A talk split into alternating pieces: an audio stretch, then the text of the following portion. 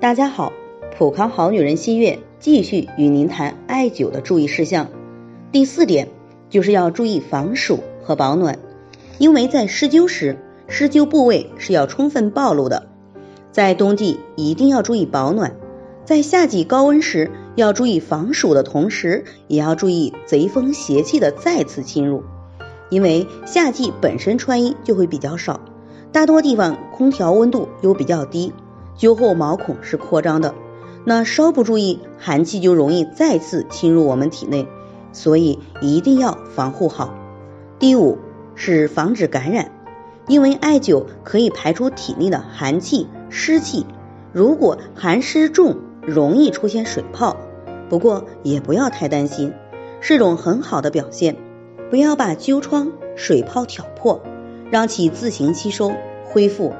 如果不小心弄破了，要及时用消炎的药涂抹，或者用艾灸灰涂上也行，可以防止感染。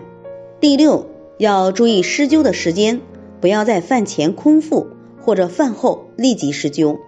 艾灸是温煦助阳的，大多放在上午会比较好。但是如果需要滋阴降火，下午灸也可以灸阴经上的穴位。那如果是失眠症，临睡前也是可以施灸的，具体要根据我们自己的体质情况而定。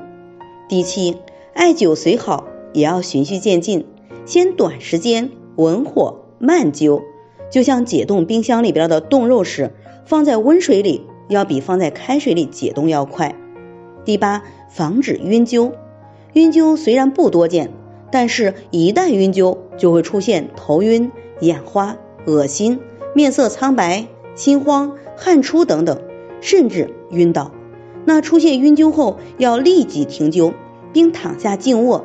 轻者一般休息片刻，或者饮温开水就可以恢复；重者呢，可以掐人中、内关、足三里即可以恢复。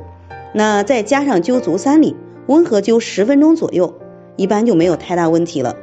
因为晕灸的人大多是体质比较虚的人，在这里我也给大家提个醒：您关注我们的微信公众号“普康好女人”，普黄浦江的普，康健康的康，普康好女人添加关注后，点击健康自测，那么您就可以对自己的身体有一个综合的评判了。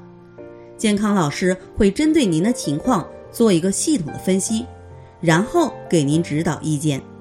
这个机会还是蛮好的，希望大家能够珍惜。今天的分享就到这里，我们明天再见。